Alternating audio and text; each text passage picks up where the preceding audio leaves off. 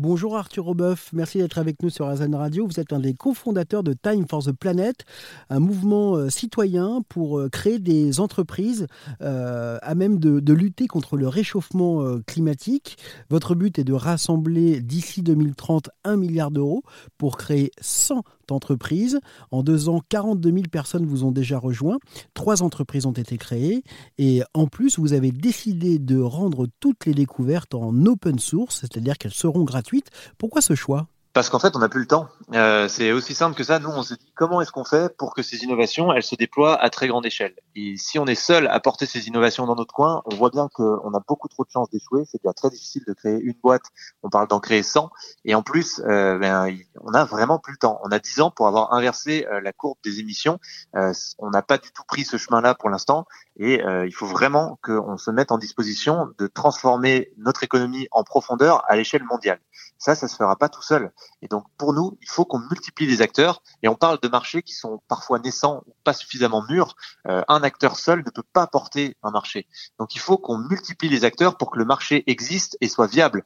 Parce que de toute façon, un acteur seul sur euh, qui est tout seul pour essayer de créer son marché n'arrivera pas à être viable parce que son marché ne le portera pas. Alors que si euh, je fais euh, le jeu du collectif et que le marché est prêt dans cinq ans, alors là, euh, j'aurai ma carte à jouer parce que de toute façon, je serai un des leaders de ce marché-là.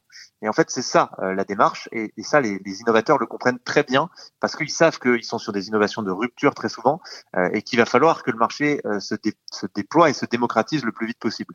Donc, c'est très important pour nous de jouer collectif parce que en plus, quand on fait de l'open source, on a des droits et des devoirs. Donc, nous, pour être très clair, c'est de la licence libre, voilà le terme mmh. exact. Donc, on distribue une, une, licence, il y a un brevet, hein, l'innovation elle est brevetée, et on distribue une licence qui donne accès à ce brevet pour pouvoir l'utiliser euh, et euh, dupliquer l'innovation, la commercialiser. Par contre, en échange, on demande aux innovateurs de repartager leurs propres améliorations avec l'ensemble des possédants de la licence.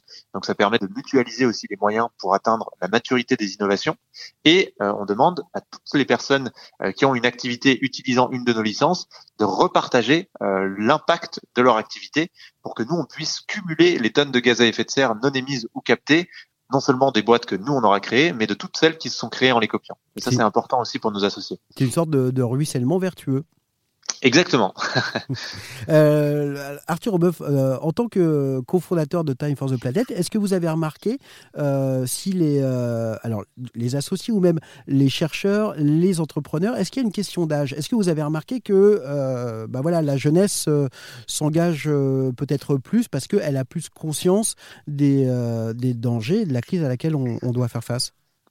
Alors là-dessus, en, toute honnêteté, euh, non, c'est assez hétérogène. Euh, on pense que les jeunes sont plus conscients, mais en fait, il y a aussi un certain nombre de jeunes qui ne le sont pas forcément, et euh, un certain nombre de vieux, proportion gardée, mais euh, qui euh, sont très conscients et très concernés par les sujets. Nous, on est assez surpris de ça, et, et notre positionnement, c'est qu'on n'est pas moralisateur, on n'est pas culpabilisant. Euh, on pense qu'on y arrivera tous ensemble si on compte pas les bons points et si on se tend la main plutôt que de se tirer dessus. Mmh.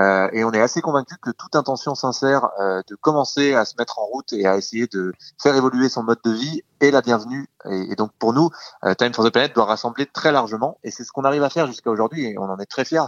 On a euh, autant Jean-Michel Aulas dans les associés qu'un mec qui vit en autarcie dans le Vercors pour de vrai. Mmh. Euh, on a euh, le, la, CGT et le MEDEF, on a les pro-nucléaires, les anti-nucléaires. En fait, on débat pas. Euh, on, on distribue pas les bons points, on se dit voilà, on a un mode d'action ici, euh, on y croit ensemble à ce mode d'action.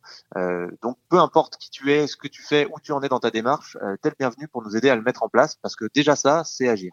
Merci beaucoup Arthur Robeuf euh, de nous avoir parlé de Time for the Planet dont vous êtes le cofondateur. Tous les renseignements sont à retrouver sur time-planet.com.